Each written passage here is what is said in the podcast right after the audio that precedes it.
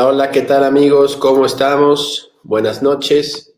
Bienvenidos a el segundo capítulo de Creadores de Ópera en México, en el cual me he dado la tarea de conseguir a todos, esa es mi, mi tarea, todos los mexicanos que hayan estrenado ópera en México o en el extranjero. Y el día de hoy tenemos super invitadazos con un super proyecto. Tenemos a el querido Mauricio Jiménez Quinto, su nombre artístico. Nació en la Ciudad de México, el, no le vamos a decir, no le vamos a sacar aquí los trapitos al sol, y estudió saxofón en la Facultad de Música de la UNAM, psicología también en la UNAM, y es licenciado en la historia, en historia del arte en la Casa LAM y licenciatura de canto en el Conservatorio Nacional de Música. Dirige, dirige, la compañía independiente junto con su socio, que ahorita presentamos, llamada Ópera Irreverente, que busca, que busca reinterpretar el quehacer operístico con una visión más irreverente e arriesgada que nadie está haciendo en el país. Eso, Chihuahua, hombre. Y como su compañero tenemos a el estimado Luis Felipe, ahorita vamos a decirlo completo así porque es, como de, mi estilo, es esos nombres que tienen en mi estilacho, como de antaño, como de, como galán de telenovela. Luis Felipe Lozada, cantante, compositor y productor. Está complicada esta semblanza que me mandaste, Luis Felipe, así que bueno, sí, sí, sí, lo que pueda. Mete la tijera. Este, eh, eh, en 2014 funda el concepto de ópera irreverente, transformando, transformando en una joven compañía profesional de la cual es su único fundador y actual director artístico. Supongo que es verdad eso, ¿verdad? Claro, porque no, son, no es, tú eres el fundador y, y, Mauricio es cofundador, digamos. ha sido beneficiario de los programas México en Escena y Fomento eh, a proyectos y conversiones culturales del FONCA, es fundador y director artístico de la Compañía Nacional de Canto y Performance. Figuran dentro de su repertorio como bajo barítono diversos roles operísticos, predominando los de carácter bufo. Y no menos importante ha sido su labor como arreglista y compositor de música para ópera, teatro, danza, habiendo tenido presencia en recintos como el Palacio de Bellas Artes, el Teatro de la Danza y el Teatro de las Artes. Ándale, pues. Vamos a dejarlo así. Que estaba, estaba buena. Sí, ya, ya, ya estuvo. Ya, me metiste mucho nervio. Sí, está complicado, ¿no? Y aquí tenemos a los invitados. Muchísimas gracias por, por estar con nosotros. ¿Cómo han estado? Bien. Pandemiados, pero bien.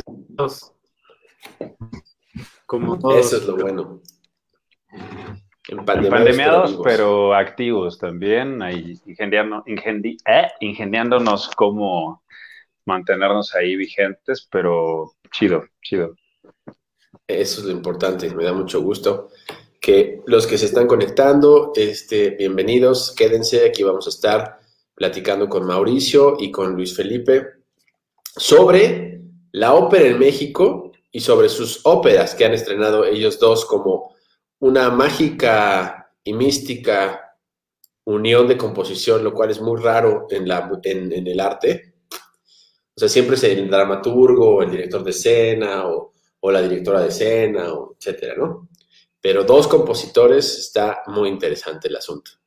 Vamos a cotorrear sobre eso. Y, y, sobre su compañía, que está increíble, y también estoy dando una vuelta de cómo están organizando sus proyectos. Está muy chingón estoy muy, muy contento de tenerlos aquí. gracias. Bienvenidos. Ahora sí, vamos a entrarle que es mole de olla. Se te olvidó mencionar que estamos matrimoniados, ¿eh? Sí. ¿Qué, tipo, de, qué tipo de relación hay? Abierta. Poliamorosa. Poliamorosa, en donde jamás estamos juntos Luis y yo. Pero... pero no en, no en esos términos más, en otros artísticos, digamos. Exacto. Que sí, es, es, difícil componer juntos. Yo la verdad es que solo con Luis me, me hallo para componer. Este, porque sí es, es, es, como una lucha de egos. No sé cómo le hemos hecho para realmente estar componiendo sin agarrarnos a putazos. ¿Cómo, lograron hacer? ¿Cuál, es su, ¿Cuál fue su primera obra juntos? Pues del, o sea, obra ya formal, el elefante. Ok. Antes le metimos mano al maese Pedro, pero esa nada más le, como que... Claro, como adaptaciones, habíamos hecho adaptaciones de óperas, ¿no? Del título, de, perdón, del catálogo tradicional y nos dimos cuenta que para escribir, o sea, que para dirigir la ópera hacia los niños nos parecía que era un poco incongruente agarrar, no sé, una Turandot, ¿no? Y decir, no, pues que al final no se haga el harakiri, mejor que, o que no se aviente, ¿no? Que no se suicide, mejor este, se compra una Coca-Cola y, o sea, y echábamos a perder la esencia, ¿no? De, de lo que quería realmente el compositor. Entonces dijimos, ¿por qué no escribimos algo nuestro? Y así es como surgió el elefante. Que también, ahorita que me acuerdo, en la carrera, cuando estábamos, yo los dos del conservatorio, ahí nos conocimos. Y en la carrera hicimos nuestros pininos a que nos juntábamos y hacíamos como rolas. hay un par de rolas por ahí que, que tengo, que grabamos, este, que empezamos como a, como a jugar, y vamos a componer, yo tocaba el piano, tú tocabas la guitarra, los dos cantábamos, y nos sentíamos medio sin bandera haciendo terceritas rancheras. teníamos cabello. Teníamos cabello. y bueno, aquí se acaba la entrevista, muchas gracias. teníamos cabello y teníamos mucha este, esperanza y ahí empezamos a componer juntos. Yo creo que también por eso teníamos como, cuando empezamos a decir, bueno, que armamos OP Irreverente y luego dijimos, vamos a hacer de cosas ya hechas y adaptadas, empezamos a hacer cosas desde cero. Y fue un gran descubrimiento porque hacer cosas desde cero es bien bonito, sobre todo si quieres como reformar o reformularte, o nosotros nos estábamos reformulando como nuestra posición como creadores de ópera, este, artistas escénicos, pues la realidad es que eh, a nosotros se nos presentó esta oportunidad que dijimos, bueno, ¿por qué no hacemos una ópera? Pues no somos compositores, pero bueno, venga, órale, ¿no? Este, o sea, dando, dándose de golpes a aprender a uno. Y la gran realidad es que fue como una gran coincidencia. Creo que ni Luis ni yo somos como muy explosivos en el sentido de cuando uno propone como una idea, como de, oye, ¿por qué no hacemos esto? ¿No? Bueno, a ver, va, ¿no? Este, ya cuando hay como una cosa de, mm, no estoy tan seguro, no me convence, hemos como que nos, nos hemos cachado con, ah, bueno, ¿qué propones? Entonces lo que el otro propone, generalmente sí es mejor. Entonces, como que ha sido muy buen, como callo, o no sé, como cosa de leernos, yo supongo, como que de repente algo que digo, mira, esto me gusta, y de repente Luis propone algo que digo, ah, no, eso me gusta más, órale, va, entonces que se quede, ¿no? Este, entonces, la gran realidad es que es, es como que nunca lo hemos hecho como en el sentido eh, de somos los compositores y tenemos que hacer una cosa, este, en donde la comunidad de compositores nos van a juzgar y este, sabemos que somos cantantes, que somos, creo, buenos músicos, este, que tenemos muchas ganas de hacer cosas nuevas y diferentes porque el otro no es que sea malo, sino que ya hay mucha banda que lo está haciendo increíble en todos lados y con siete mil veces más presupuesto que lo que tenemos Luis y yo. Entonces dijimos, bueno, ¿cómo lo adaptamos? Bueno, pues juguemos. Y entonces creo que lo que nos ha funcionado es que nunca hemos ido como tras el que la banda vea que somos unos chingones compositores, pues vamos a jugar. Y a mí, como güey que en algún punto también fuimos como chavillos, ¿qué queremos ver? No, pues aventuras, no, pues esto, pues vamos a reírnos, ¿no? Este, ¿qué es lo que a mí me hace falta? A mí, Luis, y a mí, Mau, ¿qué es lo que me hace falta para ver en la ópera, ¿no? Este, más allá de esta cosa fantástica que tiene la ópera, que es la emisión vocal y todas estas como bellezas que, este, o amabilidades que tiene la ópera, le hemos encontrado el, pues vamos a jugar. Entonces yo creo que eso ha sido muy honesto de, parte de Luis y mío, y entonces creo que eso es lo que nos ha funcionado hasta ahorita. Qué maravilla. Y eso que dicen que no les interesaba formar parte de la, la elite de los compositores mexicanos, de la ópera, eso es muy liberador, porque yo que estudié composición, eh, escolástica, siempre estaba ahí atrás como una mano, una mano negra, vamos a llamarle, mano peluda, Claro. de la academia que te jalaba como a sus...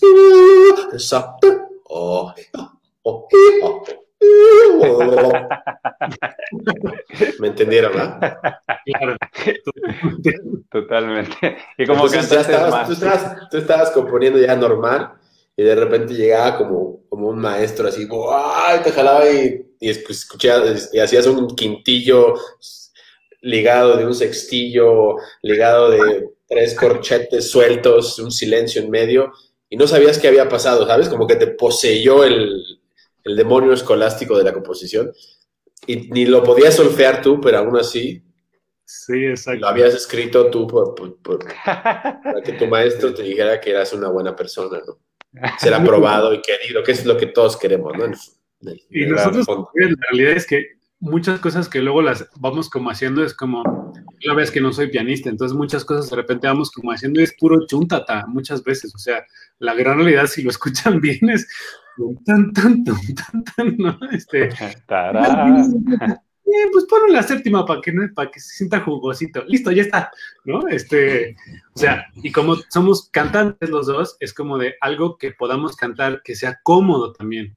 Entonces, en ese sentido, creo que también nos ha funcionado hacer ópera siendo cantantes, desde la perspectiva del cantante, de a ver, yo como tenor, que esto es lo que yo voy a cantar, y Luis como barítono, que esto es lo que él va a cantar. Bueno, a ver, necesito un pasaje que me sea cómodo, inclusive hasta las, los textos que siempre los ponemos, terminamos poniendo Luis y yo, más Luis, que Luis tiene una redacción increíble, una facilidad para la poesía.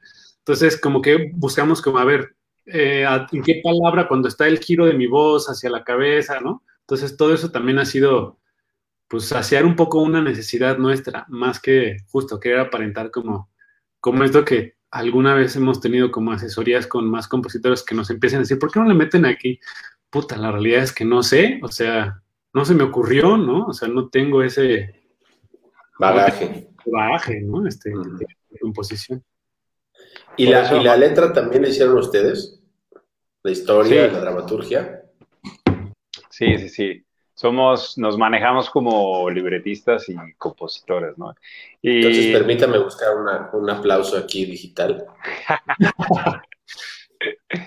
Porque Me- sí está, está difícil. me faltó decir que normalmente Mauricio me escribe en unísono para que no tenga problemas en el solfeo.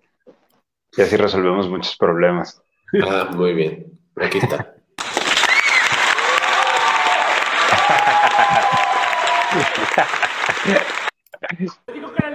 Ay, perdón. Esa no era. Este, qué bueno, ¿no? Qué maravilla. Es súper complicado hacer la música y también el texto. Sí, está cañón. También creo que eso ha ayudado, que somos dos. Sí, ahí no está. sí. como en uno de puta, me estaría haciendo bien, es como de no, ya, ya estamos pachequeando bien, cabrón, así vamos a cambiarle, ya no se entiende, ¿no? Este, es- ese, ese pimponeo ha sido, y nos ha funcionado la, la realidad. Pues mientras siga funcionando, está chido. Qué maravilla. Y en el caso de, de Luis, ¿qué, como, digamos, cuáles fueron los, los retos de... Porque además, bueno, los- yo me acuerdo que la primera versión que vi, bueno, no la vi la- lamentablemente, pero la alineación que vi eran como actores, ¿no? Muchos eran actores, músicos actores. Estaba el licenciado Galo Balcázar, ¿no? Le Salud. mandamos Sí. un abrazo. Eh, y estaba otra chica que se llamaba Sofía, ¿cierto? También es Correcto. actriz, ¿no? En la dirección, en la dirección, ¿no? No, no en el elenco, pero sí. Ah, ok, entonces me equivoqué. Entonces no, no sé por qué la, la vi en el. Ok, entonces está bien, está bien. Entonces no, olvídenlo. Nada más era Galo Balcázar, que era el actor músico. Sí, pero, pero tienes razón. Ay, Una de las cosas que, eh, y bueno, ese crédito se lo puedo dar más a, Mauricio. La verdad es que eh, Mauricio ha tenido un acercamiento mm, bastante directo con el mundo del, teatro. Eh, es toda una celebridad, mi querido Mau. Es, es como el, el socialite de, de esta dupla, ¿no? Eh, y conoce de verdad a, mucha gente muy interesante, a, a gente de teatro muy talentosa, muy chingona. Y eh, bueno, él fue y siempre ha sido como uno de los partidarios de decir, sabes que Luis, creo que está muy bueno que haya cantantes de ópera, pero también creo que algo que puede compensar mucho la escena y enriquecerla es eh, invitar a actores que tienen dotes también musicales a involucrarse en el equipo. Y de hecho, en, las dos producciones que tenemos hasta ahora, eh, no todos somos eh, cantantes de ópera. Y dato curioso, incluso algunos de estos actores que en su momento solo eran actores, ahora también han tomado como el derrotero de, empezar a cantar y lo hacen muy, muy bien, eh, incluso abordando ya la ópera. Entonces, ha sido un experimento muy, muy, muy, muy interesante, ¿no? Pero sí, el Mao fue quien dijo, no, Luis, mira, ya me cansé de posición 1, posición 2, posición 3, ¿no? De, la técnica actoral operística. Este, común, digo, no, no quiero generalizar, porque hay, hay colegas que son excelentes, que son animales escénicos, yo los he visto, pero vaya, también en ese entonces nosotros nos pasa un poco lo mismo que a ti, ¿no? Ya en esta onda de treintañeros casi pegándole a los 40, este, venimos de otra escuela, ¿no? De, haber vivido muchas cosas en el conservatorio que, decías, eh, ¿cuándo vamos a romper con todas estas convenciones, con, estos, con estas ideas conservadoras, ¿no? Eh, y bueno, no sé, espero haber respondido la, la pregunta. No me acuerdo haber hecho ninguna. pero tal vez sí la hice. es el problema de estar tomando estas brebajes. Vean, Sí, mira, yo estoy peor. Está muy bien. No, pero sí, eh, es justo lo que le pasa, al, bueno, no sé, en general a la ópera y al, tema del canto, ¿no? Que es, cosa, es, una, es una manifestación escénica, finalmente. Pero cuando tú vas a un concierto de canto, pone la mano en el piano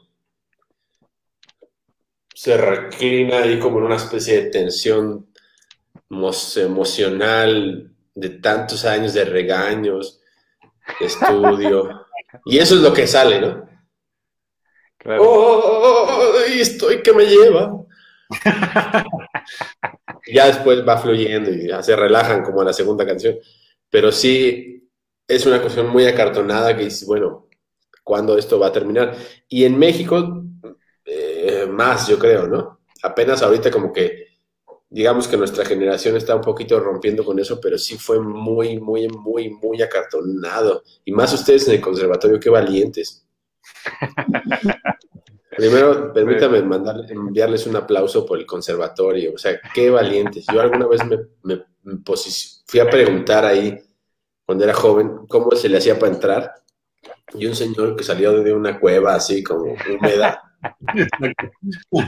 Con una así. larga, larga, larga. Exacto. Tenía polvo, le hizo y se echó polvo. Así lo recuerdo, tenía como 17 años. Y dije, ¿cómo, tú, ¿cómo puedo estudiar aquí? Son 10 años de carrera. Exacto. Así tienes que tener experiencia. Exactamente. Y en ese momento no regresé hasta que tuve una junta con el director hace poco, pero porque lo conozco nada más, pero nada más por eso. Y seguía el señor, mismo señor con el polvo igual. Sí, es, sí, no, es, algo muy... Pues mira, creo que la, verdad estoy muy desconectado ahora del, del, medio, creo que sería muy injusto como hablar ahorita del, del conservatorio o de cualquiera de las escuelas. Hace mucho tiempo que, se quedó atrás esa parte académica. Por si les interesa, yo no me terminé de titular.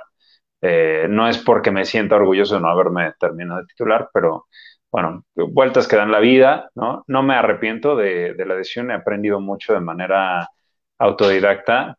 Eh, no soy de los que opinen que un título no sirve, todo lo contrario, creo que sí, alguno de los chicos que está ahorita estudiando dice, no, no quiero servir como de mala influencia, o sea, creo que el título puede ser muy útil, en muchos escenarios este, posibles, pero sí nos tocó vivir a Mau y a mí una época en la que yo considero que, que pues, híjole, era, era complejo. Recuerdo a, muy buenos maestros, grandes maestros que llevo en el corazón, de verdad, pero también recuerdo muchas deficiencias, sobre todo creo que es a nivel burocrático, ¿no? O sea, hace poco estábamos platicando Mau y yo acerca de que es impresionante, es, es, impensable, ¿no? Que la cantidad de alumnos y alumnas que nos hemos quedado sin terminar nuestros estudios y que sigue esta política extraña como de exterminio nazi, ¿no? De si no terminaste, ya no vuelvas y no te dejan entrar al conservatorio y, ¿no? Este, te ponen un parche aquí con una estrella de David y, este, terrible. Y es muy lamentable, o sea, creo que deberíamos estar en un momento en el que quizá el conservatorio este debería estar mucho más preocupado en decir, por favor regresen, este, ¿no? Terminen, este, titúlense. Eh, pero bueno, ¿qué, ¿qué, te digo? Es lo que nos tocó vivir a, nosotras, a nosotros. No sé ahora, ojalá que hayan cambiado muchas cosas para bien, pero pues sí, era, era como una realidad alterna. Vamos a abrir la sección que se llama Lo que nos tocó vivir en los conservatorios de enseñanza superior con Cristina Pacheco. Sí, es que sí está cañón el, estudio. O sea, yo creo que deja tú solo el conservatorio. Yo creo que cualquier estudiante de música clásica o música académica se merece un aplauso. O sea, yo no sé en qué momento uno dice, voy a estudiar música, ¿no? no, les pasó, no les pasó ahorita en esta pandemia y todos estos cambios de paradigma y de trabajo. Y dijeron, híjole, mano, me hubiera echado otra carrerita ahí de pasadita. Bueno, tú sí te echaste otra, pero no sé, yo no. Ahorita ya me la estoy echando, por cierto. Sí, yo... dije, no, manches. Vamos, o sea, todos, pues, o sea, sobre todo muchos artistas. Como bien dice Luis, yo estoy muy conectado con muchos actores y muchos músicos. Todos, todos estamos como de, güey, ¿tú qué más sabes hacer, no? Puta, a ver, ¿no? Lo que sea. Entonces, la gran realidad es que yo no sé cómo primero, ¿por qué lo decidimos hacer? Digo, la realidad es que sí sé, o sea, sí es bien bonito, ya cuando te subes al escenario, aunque son pocas veces, más ahora en pandemia, pero sí está bien chido. O sea, yo me acuerdo mucho, hablando de las cosas que hemos hecho, que aunque yo no estudié composición ni tampoco Luis, cuando sonó nuestra, la ópera de Simbad, yo me acuerdo de un ensayo que estábamos en el CNA y estaba sonando Simbad con orquesta, yo sí me puse a llorar, me dio como mucho sentimiento, como esto que estábamos plasmando Luis y yo en, pues, en, nuestra soledad en el piano, ¿no? Este, escuchaba la orquesta sonando y sonando chido y decir, no mames, estamos, este, la realidad es que en ese sentido somos muy privilegiados de poder sonar nuestra música sin ser compositores, ¿no? Hay mucha banda que compone cosas que se quedan en el tintero, pues, para ir para siempre, ¿no? Entonces, eso creo que hemos tenido chido Luis y yo, que creo que parte de la adversidad de ser músico académico en este país nos ha generado, ¿no? Este, en el decir, bueno, pues la verdad es que yo dudo que de, repente nos, bueno, nunca digas nunca, pero que nos digan, no, les vamos a comprar los derechos de Zimbabue, de Elefante, o lo que quieren hacer, y lo vamos a sonar en la escala en Milano, en este, en, deja tú la escala, en Bellas Artes, ¿no? Entonces, que estaba sonando nuestra ópera con buenos músicos, además compañeros, que eso sí, agradezco mucho al conservatorio el conecte con, con gente bien bonita, ¿no? Este, para empezar Luis, ¿no? Y muchos músicos que han ido sonando nuestra música, que han dicho, sí, a huevo, nosotros tocamos su ópera, sí, cómo no, cómo no, venga, ¿no? Este, y con los mismos músicos decirles, oye, la verdad es que yo no sé si lo escribí dentro de tu registro o tus posibilidades o tus cambios, este, suénalo y me vas diciendo, ¿no? Con toda confianza, ¿no? Ah, no, sí, esto está bien chido, pero esto, la neta es que no se puede tocar, Mau, ¿no? Luis? y pedo, ¿no? Ah, bueno, a ver, ¿dónde? Soy un pícolo, me estás pidiendo cosas de contrabajo. Exacto. Soy pícolo y no. Pero te lo, te lo, e, esa es la actitud de, de, un buen músico moderno, man. Ya como estamos como en otra etapa, más como Bach, ¿no? Que decía, bueno, aquí está la partitura, ¿quién la toca? Eh? Pues yo la transcribo de una vez, eh, venga, vamos. Ándale, exacto, exacto. O sea, como que el pedo de la especificidad y la especificación de los repertorios, está bien que se vaya moviendo y rompiendo, ¿no? Y puedas tocar rock y puedas cantar diferentes géneros y ese tipo de cosas. Y justo iba a preguntar algo, pero se me fue la onda. Ah, sí, ya me acuerdo. Este, ¿no les pasa que mejor vamos a escuchar música un poquito y ahorita regresamos con ese tema de más álgido. Vamos a escuchar, es la primera ópera que hicieron, un cachito de elefante, ¿verdad? Sí, es correctísimo. Vamos a escuchar, creo Esta que. a- obra, ¿quién, cómo la, cuándo la estrenaron? Este, cuéntenos un poquito como del contexto, cómo se les Sí. ocurrió, la historia. La estrenamos en el año 2017. Eh, Mauricio es el culpable de, que hayamos escogido ese cuento. Él tenía ahí un libro hermoso, ilustrado de muchos cuentos de diferentes países. Es un cuento de tradición india, ¿no? Eh, no digo hindú porque no, creo que no, o sea, creo que es de la India, pero no, no tiene nada que ver con el hinduismo. Eh, y es, lo voy a abreviar lo más que pueda, es un cuento que habla, creo, acerca de la tolerancia y de entender que la verdad entre persona y persona es diferente. El cuento original habla de seis ciegos que están discutiendo entre ellos para saber quién tiene la verdad absoluta. Van a ver a un sabio, el sabio les dice, a ver, chiquitos, vayan a buscar un elefante, me lo buscan, me lo palpan con las manos porque pues, no pueden ver, ¿verdad? Este, y cada quien agarró una parte del elefante, no vamos a entrar en detalles porque ya se pone como de otros colores la, la historia. Entonces cada, cada cieguito agarró una parte del elefante y regresó con el sabio. Dijo, este, pues yo agarré algo que parecía una serpiente, o sea, la trompa, ¿no? No vayamos a pensar mal. Este, yo agarré otra cosa que era como un tronco y así, ¿no? Y al final, pues el sabio les dice, este, a ver, compadres, este, la verdad es que todos tienen un pedacito de verdad y la verdad así, como un elefante, es tan grande que nadie la podemos poseer por completo. Eh, decidimos hacerla en una técnica de teatro físico que eh, Lecoq, es, es disciplina de Jacques Lecoq, y como lo van a ver en el video, no hay escenografía, no hay un vestuario muy elaborado, todo lo resuelven los intérpretes desde el cuerpo, crean todo, las texturas, las, eh, los paisajes, las cosas. Eh, y pues bueno, eh, creo que vamos a escuchar un fragmento donde canta nuestra queridísima Virginia eh, Álvarez Vargas, una gran soprano. Eh, y pues adelante, a ver qué, qué opina la audiencia. Y otra vez la burra al trigo, que es como una pared de roca. Como una gran serpiente. No es como una gran serpiente. Es como una pared de roca. A ver, Juanet, explícame por qué tanto griterío. Lo que pasa es que este viejillo que tengo aquí atrás de mí, mi amistad, se la pasa diciendo puras sandeces.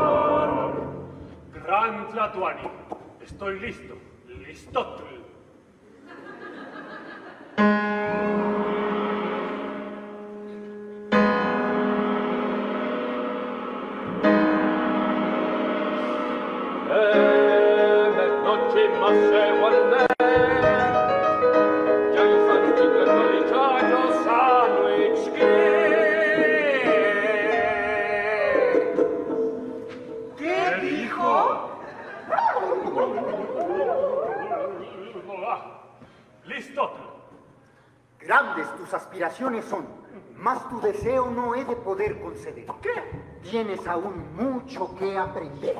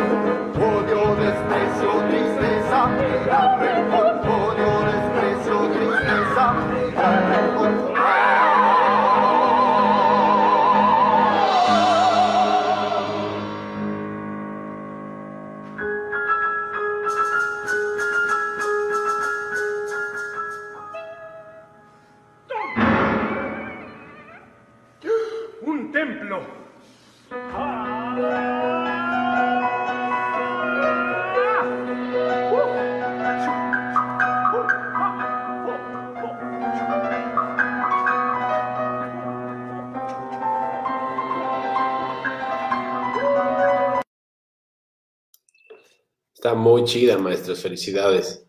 Ya me quedé picado. Qué bien trabajado está el tema escénico, ¿eh? Muy bien, felicidades. Todo el movimiento, todos los traslados, todas esas como pirámides que hacen, o se ponen de espaldas y se mueven los brazos. Sí, Eso no se ve tampoco muy común, muy comúnmente. Se ve que ensayaron mucho. También esa. Función número, recién habíamos regresado de dar gira por Europa y habíamos dado funciones, no sé, 30 funciones este, en 40 días, no me acuerdo. Y regresamos, era la 120, no me acuerdo, este, No, ahí fue la, la develación como de la... de- bueno, tienes razón, ya, ya, iba, ya habíamos pasado la 100. Esa fue la develación de placa 100, número 100. Fue un poco mentiroso porque fue más bien algo simbólico, pero sí, ya la traíamos muy en la piel la, la obra, ¿no? Este, y pues eso fue muy lindo, ¿no? Que, que realmente tuvo circulación y que, te digo, cabe, vale la pena como mencionarlo, por ejemplo, no fue algo que, no, no corre con la misma suerte, por ejemplo, Sinbad, ¿no? Que nos quedamos en, ¿cuántas? Cuatro funciones, ¿no? Cinco. Y, cinco, y nos fuimos como al, al armario totalmente. Que, pues, tú lo has de entender, ¿no? Este, a veces es habitual, ¿no? O sea, como... Más porque era un monstruo Sinbad, era una producción muy grande.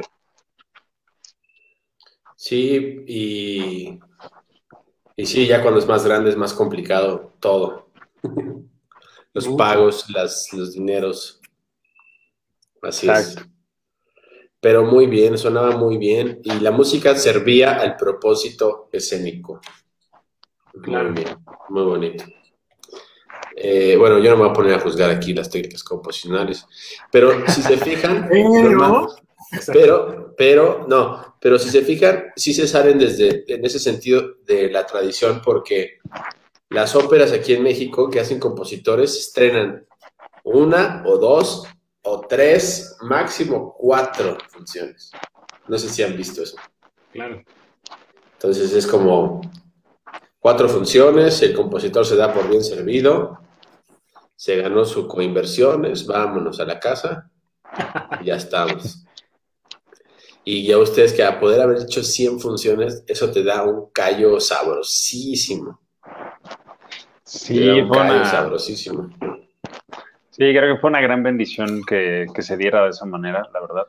Y fíjate que eh, compartiendo ahí una experiencia, no sé cómo lo hayas vivido tú, Mau, pero fue muy lindo también como entrar al, al ruedo sin expectativas. De hecho, cuando, cuando nosotros estrenamos la ópera puta, nos cayó la crítica así con el mazo y con el látigo y dijeron, ay, se rasgaron las vestiduras, dijeron, ¿qué es esta mierda?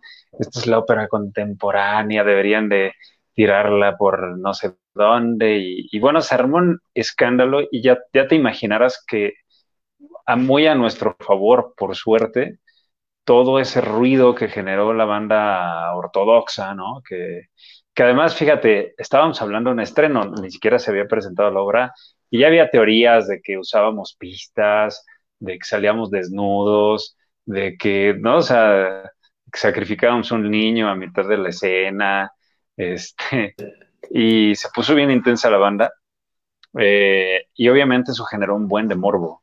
Entonces, cuando estrenamos era un río de gente que quería entrar a ver este, la, la ópera, y bueno, por, por suerte, pues fue bien recibida y fue como el inicio de una aventura bien, bien chida.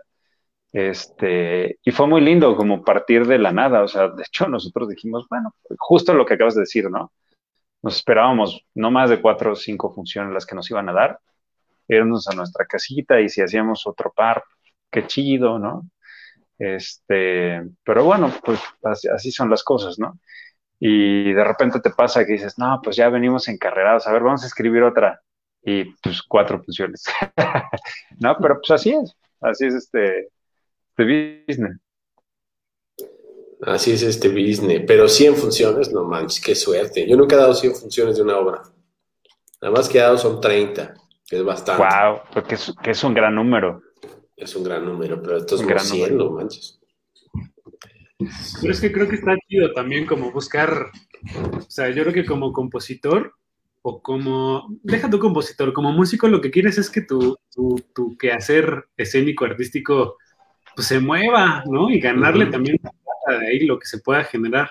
Entonces también Luis y yo tenido como esta como idea de, pues hagamos algo cada vez más práctico. O sea, sin más lo que pasó es que hicimos Elefante y luego produjimos La Luna de Orff, este, que era, esa sí era una cosa gigantesca. Tenemos al coro de la Marina, tenemos orquesta, este, solistas, una, escen- una escenografía de un árbol gigante, se subían, había unas tarimas ahí donde se subía también como 10, 15 personas, brincaban, ¿no? Queríamos hacer una cosa como cirquera, que siempre hemos tenido como esta onda de qué es lo que, lo que te decía al principio, la ópera ya tiene un chingo de cosas que se han venido haciendo y muy bien, y fantástico, y hay una cosa increíble. Ahora, ¿qué podemos nosotros hacer extra? ¿no? Desde nuestras posibilidades económicas y creativas. Entonces, por eso empezamos, nos, hemos acercado mucho con actores. Este, la Luna le hicimos, la- el director de La Luna, Valerio Vázquez, un gran amigo, él, hace mucho circo. Entonces queríamos como hacer una cosa desde la perspectiva del circo. Simba también la dirigió Valerio y bu- buscábamos como hacer una cosa más cirquera con teatro de sombras. Este, la cosa es que como que siempre hemos tenido esta idea como de vámonos a lo así, ¡pum! Así que sea fantástico, chingón, ¿no? Este, Elefante ayudó muchísimo, que es muy práctico. Y Sinbad, la realidad es que estamos como en aras de ver cómo lo hacemos como este, mucho más práctico, pero sí se volvió mucho más difícil porque lo, lo- lo hicimos mucho más amplio. Que teníamos ganas de salirnos del teatro este, en espacio mínimo, porque pues, como tú lo viste, toda la ópera transcurre en ese este, tapete y es, es bellísimo, lo hace, lo hace fantástico. Este, verlo es, es, es más fácil y más eh, chido verlo en vivo que en, que en video, por ejemplo, ¿no? La gente luego cuando ve cachitos de video dice, ah, está padre. Y luego cuando lo ven en vivo dicen, ¿qué es esto? O sea, es, es una cosa para verlo en vivo, ¿no? Este, entonces decíamos, para Simba dijimos, vamos a salirnos de, de este espacio tan reducido, empezamos como a poder hacer esto. Y la realidad es que musicalmente no es que Elefante sea malo, pero tiene muchos errorcitos. O sea, si ya eh, lo, empezamos como a ver, hay como cosas que ya ahora que hemos sabido, bueno, este, creado un poquito más de cosas este, eh, musicales, vemos, uy, está todo chueco, no manches, esto aquí nomás la, ¿no? Este, y la gente lo, fue solucionando, pero Simba tiene mucha más estructura. Eh, eh, la música está como más pensada, ya nos acercamos a mucha más este, músicos y compositores. Tuvimos ahí una pequeña asesoría de Chapela, ¿cómo se llama? Enrico Chapela. Enrico Chapela, este, o sea, como que ya más este, compositores nos empezó, nos acercamos a más gente. Oye, pues nos funcionó y entonces como traemos esta como, como muchas ganas de seguir creando este, ópera desde cero. Porque ópera irreverente, la ideal en un inicio era hacer adaptaciones como muchas compañías de ópera que son muy buenas, hacer adaptaciones de óperas que ya funcionan, ¿no? La Traviata, la flauta mágica, este, eh, hacer adaptaciones para niños, que ese ha sido como nuestro público, el público familiar. La gente que ya va a ver ópera, pues la realidad es que no sé si les interesa mucho ver nuestro quehacer escénico y nuestro quehacer operístico. Que justo ese boom, que es el que habla Luis, ¿no? Cuando empezó nuestro, nuestro pequeño elefante, pues la gente nos criticó, esto no es ópera, es musical, esto es como teatro, ¿qué hacen esos que ni son compositores? Y ¡pum! Vámonos, ¿no? A ver qué están haciendo estos güeyes. Y entonces, pues la realidad es que nos funcionó muchísimo y a la gente le gusta y eso es lo que queremos. O sea, más que vanagloriarnos con mira qué buenos compositores somos y somos fantásticos y el gremio operístico nos debería de este, incluir en sus reuniones nocturnas. Este, la realidad es que lo que queremos es que le llegue a los chavitos. Y cuando vas a, presentamos Elefante o presentamos Sinbad y se nos acercan los chavitos así de, no, está increíble, me encanta. Pues la realidad es que para quién es lo que hace uno. O sea, sí está rico uno decir, ah, qué chido, estoy disfrutándolo. Pero la realidad es para el público va a ver. ¿Cuál es nuestro público? Pues la realidad es que hay muy poca gente que está como que escucha ópera, que tiene la paciencia de, de meterse. O sea, no critico, hay muchas cosas que están fantásticas, pero también hay muchas cosas que dices, ay, bueno, este, la escena está muy lenta, ¿no? Este, la música es fantástica porque es Puccini o porque este, hay cosas que ya musicalmente están muy sólidas, pero escénicamente, inclusive los temas ya son un poco arcaicos en algunos sentidos.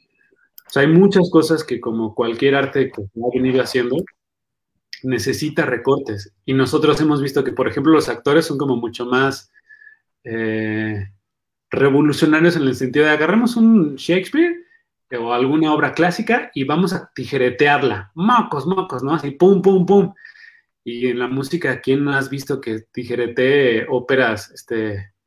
Sí, sin que- Pues acabo de ver algo. Ah, No, hay una cosa que, hay una, una ópera así magnánima que quisieron hacer antes de la pandemia que se llama Moctezuma, basada ah, en la ópera de Vivaldi que se llama de- Moctezuma. del doctor Maines, ¿no? No sé de quién es, justo quería investigar. Sí, es, Pero- es de, del doctor Maines, violinista. Y bueno, creo que él hizo, él, él armó toda la producción, no sé si él escribió algunas, reescribió algunas cosas. Sí, Yo creo que reescribió. Fue una, fue una producción súper enorme, ¿no? Que hicieron ahí en el centro Enorme, en el histórico. Zócalo, sí. Él presentó una hace como, puta, yo creo que como 10 años y yo canté en el coro. Este, y luego consiguió presupuesto y armó una cosa gigantesquísima en, en, este, en, en el Zócalo. Y le fue mejor, pero sí arregló y reacomodó muchas cosas de las partituras. Pero lo hizo muy em, de forma correcta, pues, ¿no? Este, Ah, muy mal, muy mal. Vamos a cambiar de tema. ¿Es correcto? No, aquí queremos justo lo al revés. Yo tenía, hace- yo tenía ganas de hacer hace, hace no mucho unas, unos covers o re- reinterpretaciones de esas obras así operísticas que nunca se tocan del repertorio contemporáneo, como La Gran Macabra de Ligeti, este, las obras de Wozzeck, este, ahorita no me acuerdo todas, pero eran dos o tres así, como hacer unas reinterpretaciones, versión así, como mariachi eléctrico. ¡Qué tío! Pero después dije, "Ah, ¿para qué le seguimos montando a esos señores que ya vivieron, ya tuvieron su época, ya fueron famosos? Me voy a echar encima a algunos viejitos encabronados, perdón, enojados por la vida. Mejor hago mis propias obras, ¿no? Claro. Ese siempre es mi, mi- mi- mi resumen. Vamos a escuchar Sinbad, ¿les parece bien? Venga. Venga, Venga, gracias. No está mal tener miedo. Lo malo es no aceptarlo ni enfrentarlo. ¿Y tú? Perdón, perdón. Ahí ya, ya vamos a comentarlo y cotorrear. Ahí ya se salen de la ópera tradicional porque ya están hablando, ¿no? Están hablando. Vamos a escuchar cómo Acabas de habla. aceptar. Eso ya es, ya. Si ahí se enojó un, pues, algún viejito, ya está enojado. Vamos a ver. Entonces, como dijo Iona, entre las tinieblas, lo opaco es brillante. Exacto. Entonces, ¿me acompañas?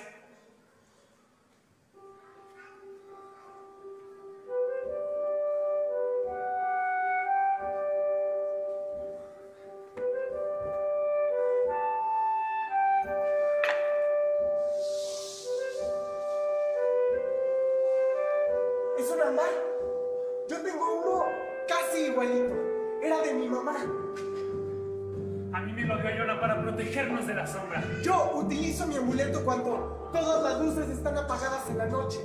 Entonces lo aprieto fuerte para que me dé valor de ir corriendo a la pared y prender la luz. Esa sombra no nos podrá vencer.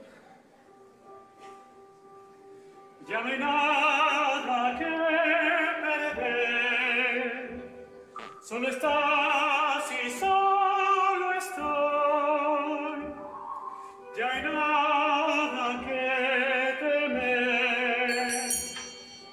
Cuando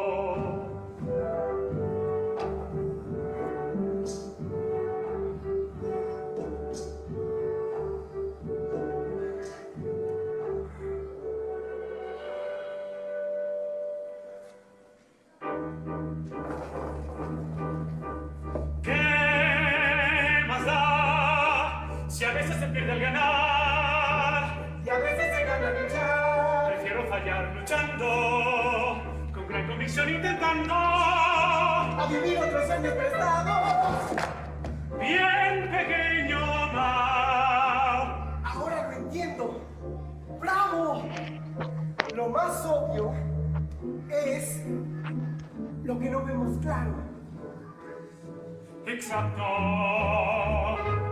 Exacto Con otros ojos debes mirar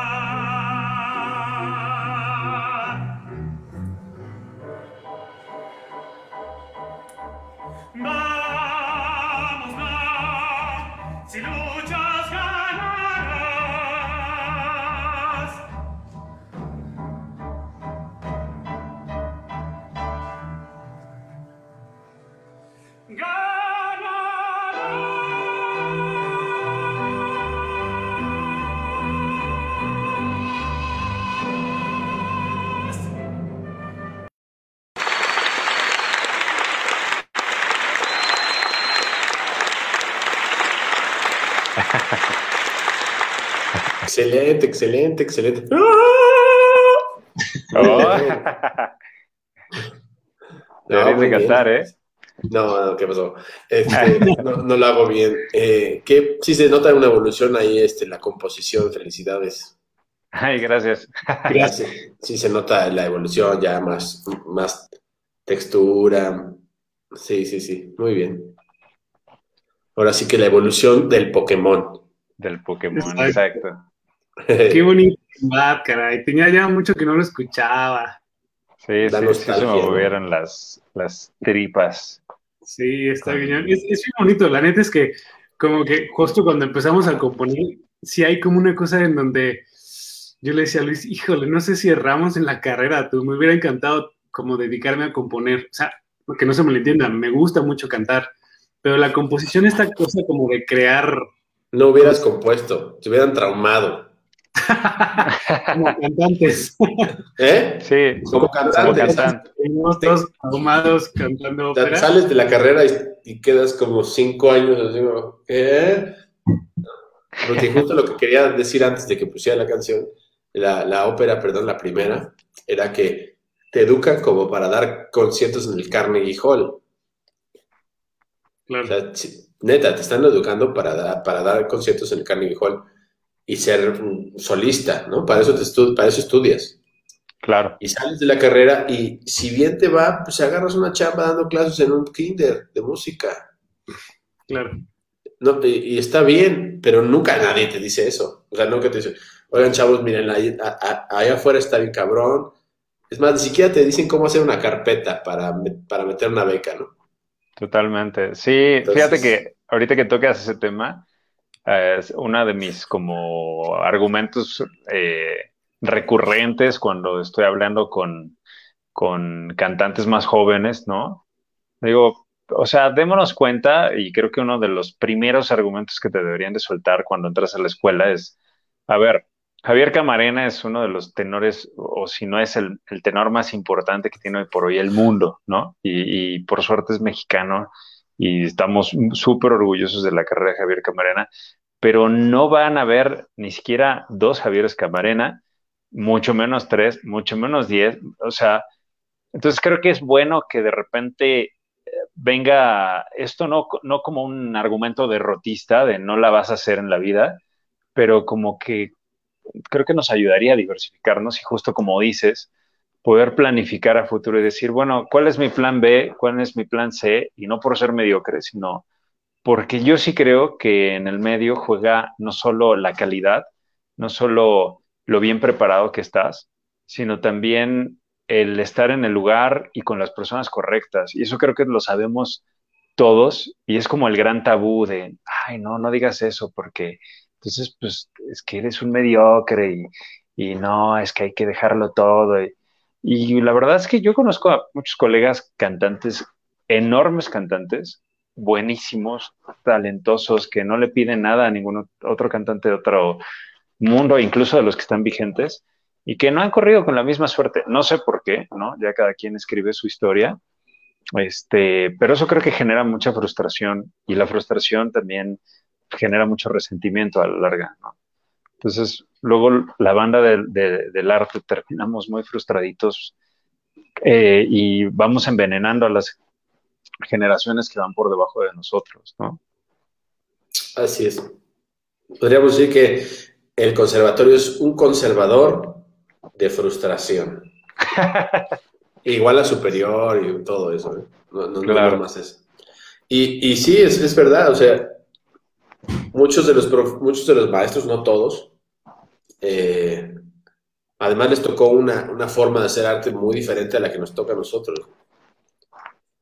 Pero bueno, no nos vamos a seguir metiendo ahí a criticar a los maestros y a los, y a los conservatorios. Lo que sí es que es, nadie te dice la verdad en las escuelas. Nadie, te- nadie dice, oigan, a ver, saliendo de esta puerta, una vez que concluyas tus estudios, no hay un mercado de música clásica afuera que va a consumir tus productos. No existe, porque en este país no se escucha música clásica. Eh, el tema de la ópera está muy cerrado, o sea, nadie te dice esas cosas. ¿no? Tienes que buscar de esta otra forma y ver cómo te metes y, ah, y hacer tus proyectos, en fin. Sí debería de haber algún maestro ahí, ¿no? Pero los corren rápido esos maestros, yo siento. Sí están, le dice a una, dos o tres generaciones lo mismo y pelas para afuera. Sí, está, está muy fuerte. O sea, me, acuerdo, no sé si les pasó vivir esto, pero eh, a mí no, porque ya me había ido. Pero también me acuerdo que estaba súper penalizado el tema de no trabajar, ¿no? O sea, eh, y me acuerdo maestros muy queridos, insisto, o sea, hablo con mucha imparcialidad del tema, que eran como imposible faltar porque usted es estudiante, ¿no? Usted se tiene que dedicar a estudiar y dices, sí, profe, pero tengo que pagar la renta, tengo que comer, a lo mejor tengo una familia que mantener ya, porque no empecé a estudiar en esto de la música a los 10 años, ¿no? Eh, entonces creo que a veces vive un ambiente de incomprensión que poco a poco va como rompiendo, ¿no? Este, las expectativas y la esperanza de la banda. Pero bueno, pues ya, como dices, igual ya brinquemos de, de ahí, de ese risco, antes de que nos descalabremos. Sí, sale bien. Vamos a hablar sobre, un poquito ya para cerrar, sobre su proyecto de ópera irreve- irre- irreverente. Cuéntenos qué es esto, cómo surgió. Bueno, ya más o menos nos dijeron cómo surgió y cuántos años tiene y qué andan haciendo, porque ya me metí a su página chismea y hay como concursos de La Voz, La Voz México. Nada, no es cierto. Este, pues mira, la compañía se fundó en el 2014, este, y bueno, en, ese entonces todavía Mauricio no llegaba a, a mi vida, desafortunadamente. Este, ya en el 2015 eh, fue que nos establecimos como directores asociados de la compañía. Como ya lo platicamos, eh, empezamos adaptando títulos para, para audiencias familiares. Después nos dimos cuenta que no era lo que queríamos hacer y fue que nos lanzamos a escribir. Solo tenemos dos óperas por ahora en el catálogo, ¿no? Eh, le- les compartimos que ya estamos trabajando en un tercer proyecto, este, gracias pandemia y muchas otras circunstancias eh, periféricas que nos arrojaron a tomar esa decisión y la verdad es que yo estoy muy contento de volver a retomar este camino con, con mi amado Mau. Este, y ahorita creo que uno de los proyectos insignia de la compañía es justo esta competencia de la que estás hablando, que se llama Competencia de Ópera Mexicana. Eh, yo creo que es algo que también te va a interesar mucho, José Carlos, porque... competencia de ópera mexicana, voces y reverencias con causa. Exacto. Somos la primera competencia de ópera justo con, con causa. Es decir, una de las cosas que a Mauricio y a mí nos interesa mucho es el factor social del arte. Entonces, esta competencia se organiza a través de una fondeadora en donde la comunidad, tanto artística, operística, como la comunidad en general, eh, aportan algún donativo y de ahí sacamos eh, los premios económicos para las ganadoras, los ganadores y además una parte de ese dinero se va para una causa específica. El año pasado fueron tres, de hecho, eh, una mujer que estaba tratando de pagar su tratamiento contra el cáncer en medio de la pandemia, este, una asociación que trabaja con animales y otra asociación eh, que trabaja con mujeres que han sido violentadas de muy diversas maneras. Y el, otro fin muy importante de esta competencia, y por eso iba a decir que, te, que creo que esto te va a interesar, es promover el acervo eh, operístico a nivel composicional de nuestros compositores mexicanos. ¿no? Es, es decir, queremos dar a conocer la ópera mexicana de otras épocas y de la actualidad. Eh, así que aprovecho aquí públicamente para decirte, por favor, bienvenido. Si quieres compartirnos parte de tu repertorio, la idea es que en la final de este concurso eh, se interpretan escenas de óperas mexicanas de autores mexicanos. Eh, y es eso, eh, promover, promover justo el, repertorio de nuestros, de nuestros compositores, eh, infundir en los cantantes el gusto también por cantar esta música que creo que de repente está muy menospreciada en general. Eh, y por suerte, pues hemos tenido el cobijo de grandes, grandes figuras de, de la ópera en México, este, como la maestra María Quetzaraba, la maestra Lourdes Ambrís, eh, Josué Cerón, eh, muchas, muchas, Rebeca Olvera, este, entonces se, se, hizo una comunidad fuerte, sólida, la doctora Enid Negrete, que ha sido de verdad un estandarte para la compañía, eh, Manuel Paul, bueno, no, no acabaría, son muchos nombres, a todos los tenemos un lugar muy, muy, muy especial en nuestros corazones, Mauricio y yo. Y pues bueno, ese es, digo que es el proyecto insignia porque esto lo hicimos en la pandemia a falta de dinero, a falta de, no de ideas, sino de posibilidades de producir algo escénico. Este, y pues bueno, aquí estamos este, con, con este proyecto que yo creo que llegó para quedarse y esperamos que siga creciendo mucho y que incluso trascienda las fronteras de México y llegue a países de Latinoamérica y de España y de, perdón, este, eh, hispanohablantes en general, ¿no?